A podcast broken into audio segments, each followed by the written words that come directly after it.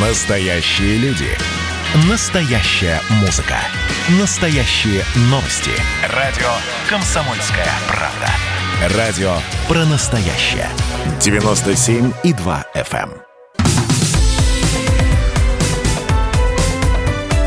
Как дела, Россия? Ватсап-страна!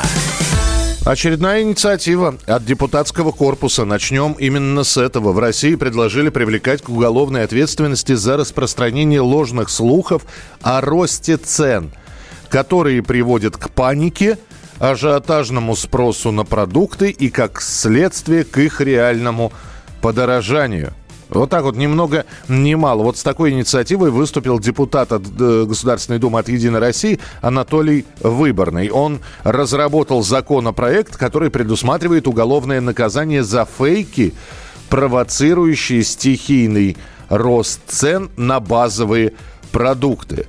В документе предполагается штрафовать физических и юридических лиц, виновных в распространении подобной информации – а теперь попробуем с этой законодательной, значит, лошадки с, э, под названием э, вот такая инициатива уголовная ответственность э, слезть на землю и зайти в реальный магазин.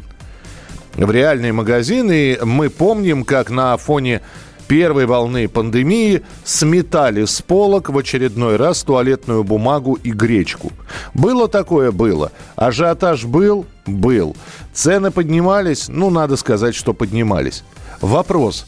Где вы найдете того человека, который запустил всю эту э, мельницу, всю эту вертушку? Мне вот просто интересно. Как? Хорошо, при этом я пришел из магазина, сел за, интернет, в, э, за компьютер и в интернете написал, ребята, был в магазине какая-то паника, люди скупают туалетную бумагу. Меня теперь надо, то есть я описал события, которые я вижу – но, видимо, меня по этому закону нужно привлечь будет к уголовной ответственности, потому что я нагнетаю.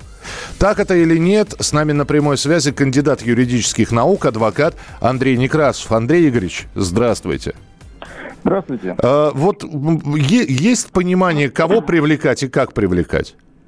Ну, я согласен с вашей трактовкой. Судя по всему, речь может идти о любом не о самом первом, так сказать, организаторе распространения этой информации, не о самом первом авторе каком-то, а о любом человеке, который напишет что-то подобное, либо сделает репост.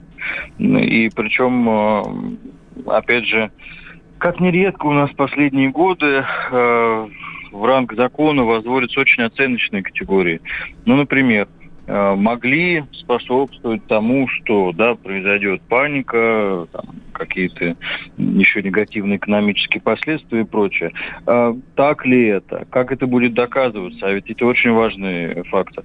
Прибегнуть к официальным данным Росстата или еще какой-то информации по региону, по стране, по муниципальному образованию.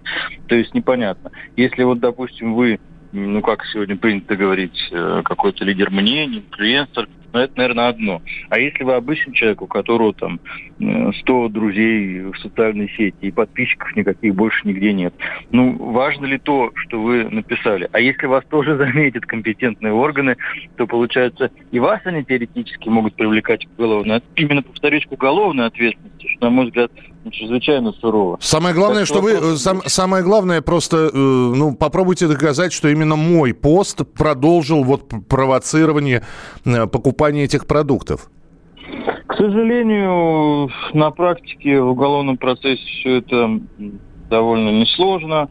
Э, здесь тоже можно вообразить, что будут какие-то своеобразные данные официальных ведомств, и затем может быть мнение каких-то очередных так называемых экспертов, которые скажут, что ну вот это могло привести к тому-то и к тому-то. Если вот такая формулировка будет допустима, и в конечной редакции она будет принята и станет законом, что может создать, да, это как вот с нарушением, кстати говоря, санитарно-эпидемиологических требований сегодня. Вот идут такие процессы тоже уголовные, кто-то уже привлечен к ответственности, что вот возможно, да, это привело бы к каким-то последствиям. А вдруг не привело бы, да, и каким именно. Так же, так же собственно, будет и здесь. Поэтому норма, конечно, очень и очень спорно. Андрей Игоревич, то есть э, я еще один пример хотел бы привести. Вот, э, пожалуйста, 7 6 марта наша радиостанция, я в том числе, накануне праздника, мы говорили о том, что цветы подорожали там порядка на 35%. Мы говорим, что это происходит традиционно к празднику, и что желательно озаботиться букетом заранее. Вот по этой... Хотя мы рассказывали вполне очевидные вещи. Цветы подорожали? Да, подорожали. Но согласно этому закону мы могли этой информацией спровоцировать повышенный спрос и, как следствие, реальное подорожание цветов. Ну, теоретически, может быть. Может быть. Тут опять же вопрос, э, я полагаю, все-таки в масштабах. То есть, если бы это, предположим, на себя написала ну, предположим, там, Ксения Собчак, наверное, э, мог бы быть другой, там, более какой-то масштабный эффект, потому что вот это, ну, признанный в России инфлюенсер, как говорится. Ну, там, лично вы, наверное, имеете чуть меньше аудитории. Не, а если радиостанция, ну, вот, вот я про, наверное, именно... Наверное. Наверное, да, в таком случае. Я просто более, к чему говорю, а Андрей Некрасов как адвокат возьмется нас защищать в таком случае? Да, это был бы очень интересный процесс.